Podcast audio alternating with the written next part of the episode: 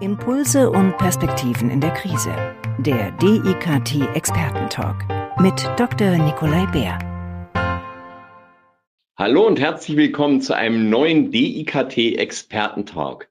Heute sprechen wir mit Andreas Zeitler. Er ist Geschäftsführer und Gründer der WooFrame in Regensburg und das sind die Spezialisten für smarte 3D-Visualisierungen.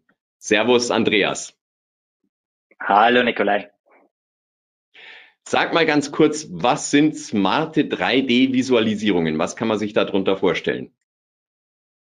Wir haben uns auf die Fahne geschrieben, für Unternehmen quasi Computerspieltechnologie nutzbar zu machen und statische, sehr unanschauliche 3D-Baupläne umzuwandeln in interaktive, smarte 3D-Modelle, die man dann auf dem Smartphone, im Webbrowser oder sogar mit Augmented und Virtual Reality sich jederzeit anschauen und so ein Produkt oder eine Anlage erkunden kann.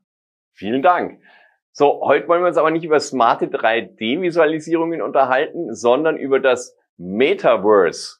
Und da sagst du im Gegensatz zu vielen anderen, das ist böse, sinnlos und gefährlich. Was steckt da dahinter, Andreas? Ähm, wir beschäftigen uns natürlich jetzt schon seit mehreren Jahren, also ich persönlich schon seit 15 Jahren mit dem Thema 3D-Welten, Computerspiele, Virtual Reality. Und da muss man natürlich jetzt überlegen, warum ist auf einmal ein, ein Metaverse, das ganz groß irgendwie wichtig von Mark Zuckerberg und Facebook mittlerweile ja Meta ähm, promoted wird. Und für uns ist eigentlich das, was gerade so als Metaverse irgendwie angepriesen wird, noch nicht so das, was wirklich das Potenzial der Technologie auch wirklich voll ausschöpft. Wir wollen in Virtual Reality zusammenarbeiten. Wir wollen ähm, OPs, das vorbereitet werden in Virtual Reality. Wir wollen nicht eine erweiterte Spielewelt, in der Facebook sämtliche persönlichen Daten tracken kann und man sich für Hunderte oder Tausende Euro irgendwelche non-fungible Tokens kaufen kann. Wir glauben nicht, dass das was Positives ist, was uns als Menschheit voranbringt. Und wir wollen da eine Alternativposition beziehen und nicht nur die Ja-Sager sein zu Facebooks neuer Geschäftsstrategie.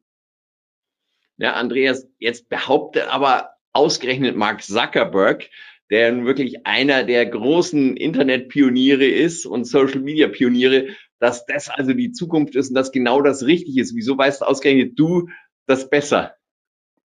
Wir sind jetzt seit fünf Jahren mit unserer 3D-Plattform im Markt und wir wissen halt von unserem Kunden, ne, ähm, dass manche Ideen, die der Mark Zuckerberg so hat, mit einer wirklich praktikablen Lösung im, im Deutschland allein schon aus Datenschutzgründen überhaupt nicht machbar wären.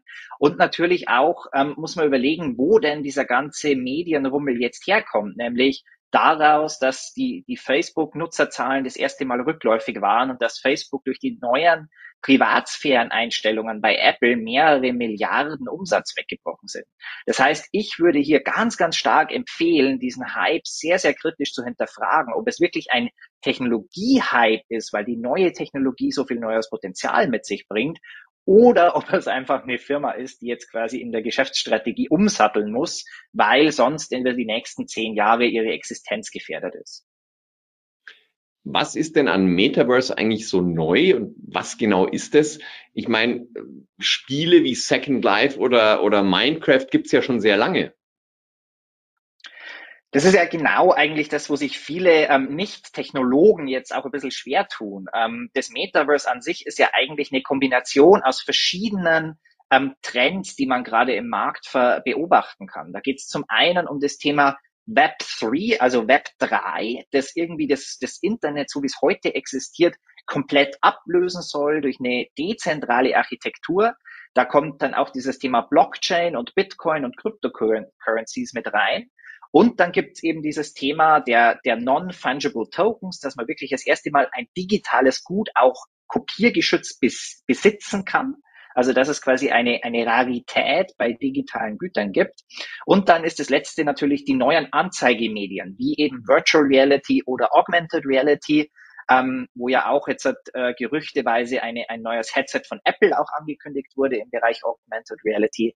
Und alles, alles das, ähm, da gibt's jetzt diesen Überbegriff Metaverse dafür. Da ist es aber wichtig zu wissen, es gibt noch kein einzelnes Produkt oder keine einzelne Plattform, wo sich hunderte Millionen von Benutzern rumtummeln und im Metaverse quasi aktiv sind. Das gibt es einfach noch nicht. Das wird über die nächsten zehn Jahre entstehen und wir können jetzt alle mitgestalten, was das Metaverse werden wird. Und wir wollen halt vermeiden, dass es wieder ein werbe- und datengetriebenes ähm, Tool wird wie Facebook, das einfach nur die persönlichen Daten von Leuten vermarktet. Jetzt hast du diese non-tangible Tokens, äh, non-fungible Tokens äh, erwähnt. Ähm, erklär doch mal ganz kurz, was das genau ist. Das hat man ja schon ein paar Mal gehört, aber du als Software as a Service Experte kannst es vielleicht ein bisschen besser erklären. Im Grunde geht es eigentlich nur darum, dass man eben durch dieses dezentrale Web 3 sicherstellen kann, dass wenn ich ein Bild aufnehme und dieses Bild dir verkaufe mit eben einem solchen Non-Fungible Token, das ist nichts anderes als eine, also eine ein eindeutige ID, also eine ein eindeutige Identität für dieses Bild, die man nie verändern und nie kopieren kann. Und dann verkaufe ich dir quasi dieses Bild und egal wem du das schickst, wir können quasi immer sicherstellen, dass dieses digitale Bild deins ist. Und dahinter steckt eben diese Technologie dieser Non-Fungible Tokens, ähm, was ein nie dagewesenes Konzept ist. Das hat enormes Potenzial. Und leider wird es gerade auch wieder enorm ähm, in, in den ne in negativen Kontext gesetzt, weil halt alles, wo die Leute drüber reden, ist, dass Justin Bieber sich das Bild von einem Affen für 1,2 Millionen Euro kauft. Also das ist, ist schon wieder sowas, wo, wo der Hype um die Technologie und die ganzen Trittbrettfahrer und die ganzen Leute, die da einfach einen schnellen Euro machen wollen, dieses enorme Potenzial irgendwie, ja in Süddeutschland würde man sagen, versaubeiteln, ähm, halt das Potenzial ähm, zerstören. Und da wollen wir auch eine Gegenposition bilden und eben Advokaten sein für das richtige Potenzial, das da drin steckt. Aber das wird sich nicht über die nächsten paar Jahre äh, realisieren lassen, sondern das wird Jahrzehnte dauern. Und jetzt äh, sag doch aber mal konkret für die Nutzer oder auch Firmen oder Manager, was sind konkret die Gefahren, die du siehst beim Metaverse? Vor allen Dingen für Unternehmen. Ähm, das kann man ganz einfach ein bisschen abdecken, indem man mal bei Google eingibt Metaverse und Shitstorm. Ähm, mein Favorit dabei ist, dass der WWF, also der weltweite Bund für Naturschutz mehr oder weniger, angekündigt hat, jetzt auch ein NFT-Projekt zu starten. Dazu muss man wissen, dass die darunterliegende Technologie, um ein NFT quasi ähm, zu realisieren, zum Beispiel die, die Ethereum Blockchain, die verbraucht so viel Strom wie Norwegen und die verursacht so viel CO2-Emissionen wie Schweden. Und der WWF sieht die Zukunft des digitalen Naturschutzes quasi darin, auf diese Technologie zu setzen. Und das ist für mich so dieser Favorite Shitstorm, der da losgetreten wurde in den Social Media Kanälen, wie eben der WWF das ähm, angekündigt hat. Und dieses, dieses Nichtverständnis für die Technologie und dieses gefühlte Trittbrettfahren, oh Gott, das ist der neue Hype, ich muss da vorne mit dabei sein, hat hier eben einen enormen Imageverlust für den WWF verursacht. Deswegen mein Rat an alle Unternehmen, erstmal die Kirche im Dorf lassen. Wir sind noch meilenweit und Jahre, wenn nicht sogar Jahrzehnte von einem richtigen Metaverse entfernt. Jetzt erstmal darauf konzentrieren, dass man die ganz normale Digitalisierung vorantreibt und da vielleicht jetzt schon ein paar schlaue 3D-Technologien äh, mit einfließen lässt, wie eben ähm, smartes 3D, Augmented oder Virtual Reality. Und dann wird man von ganz, von ganz alleine bereit, quasi im Metaverse mitzuspielen, wenn das dann irgendwann mal so weit ist, dass es da was zu Mitspielen geben würde. Andreas, jetzt gibt's aber schon Firmen, die anbieten, dass man virtuelle Grundstücke im Metaverse kaufen kann. Da gehen auch schon Millionen über den Tisch. Die Manager hier in Deutschland denken natürlich, oh, jetzt müssen wir dabei sein verpassen die nichts, wenn die da jetzt nicht aufspringen? Oder wenn sie aufspringen wollen, welchen Rat gibst du ihnen, um da einen Flock einzuschlagen? Also ich denke, man muss immer hinterfragen, in welche Technologie man investiert.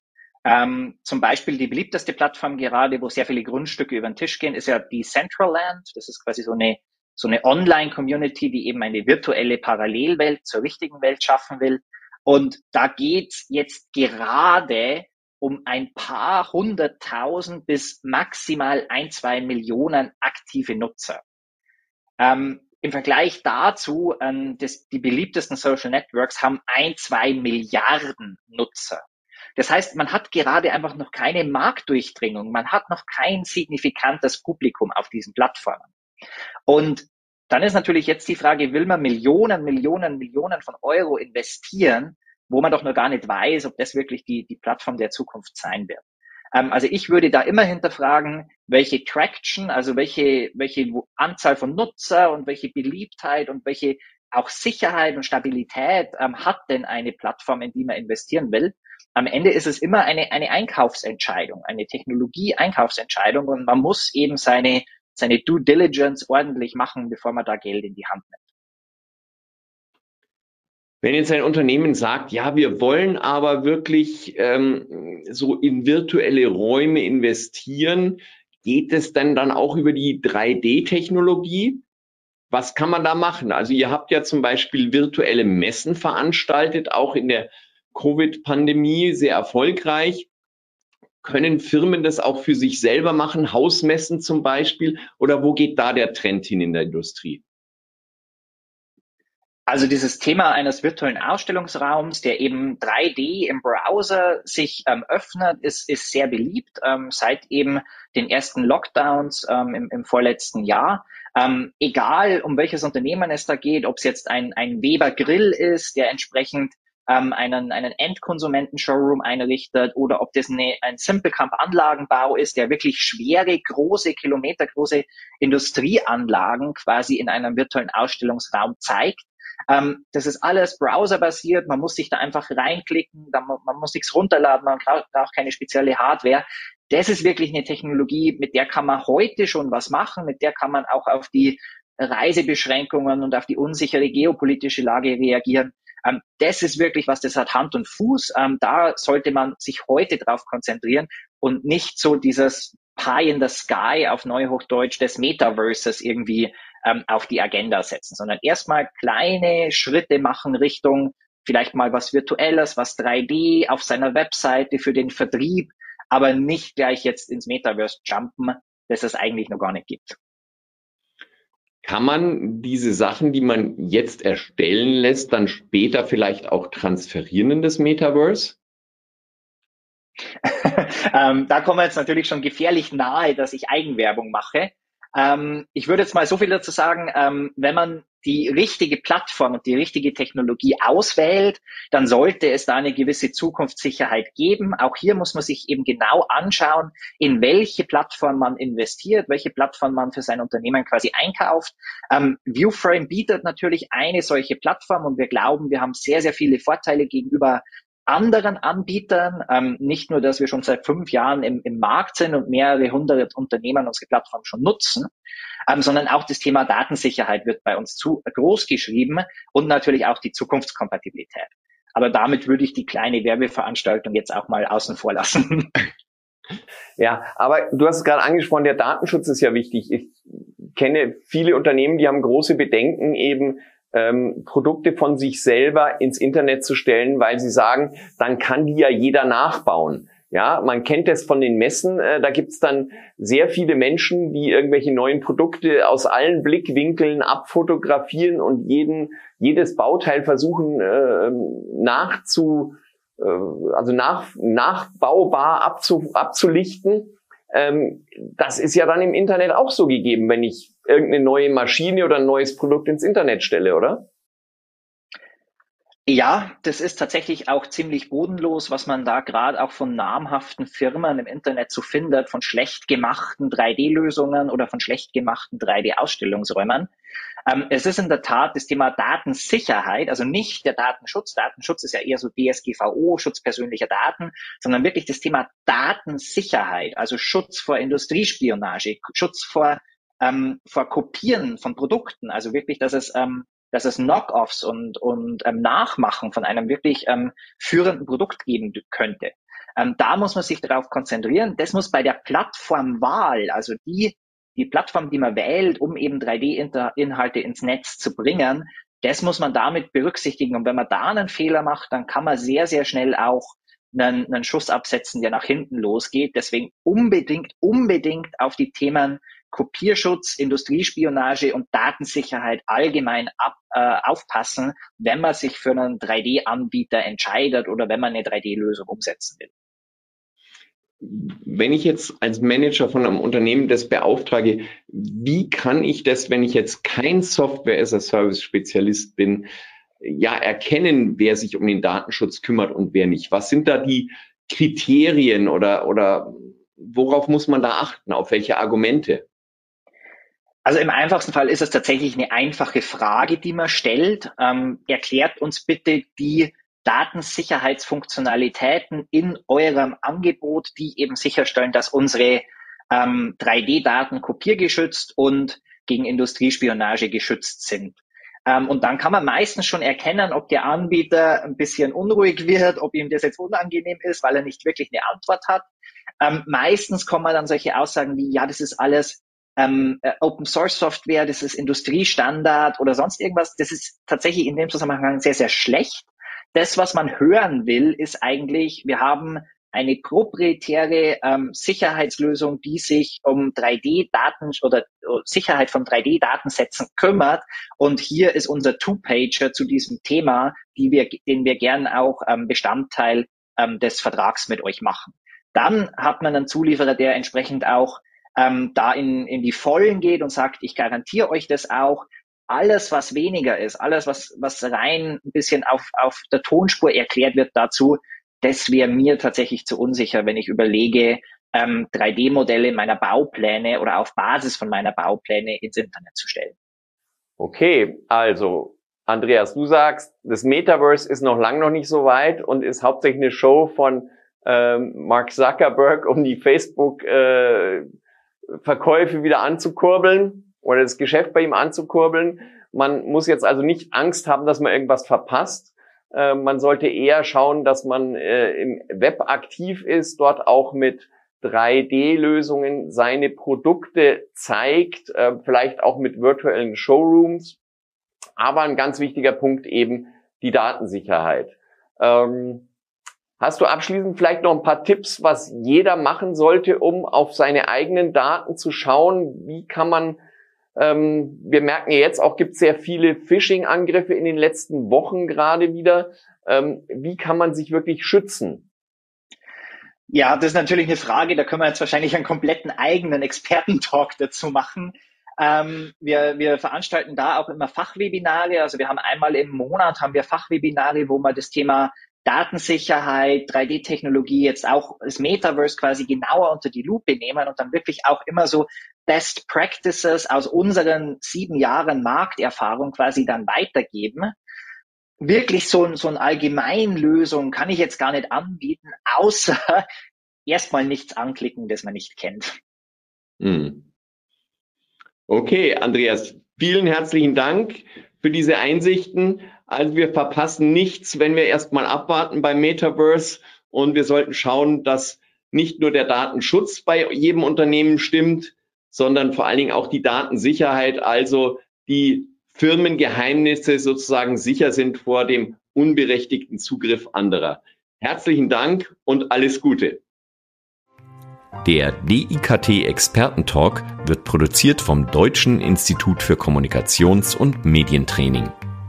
Die Trainings- und Weiterbildungsangebote des DIKT finden Sie unter www.medientraining-institut.de.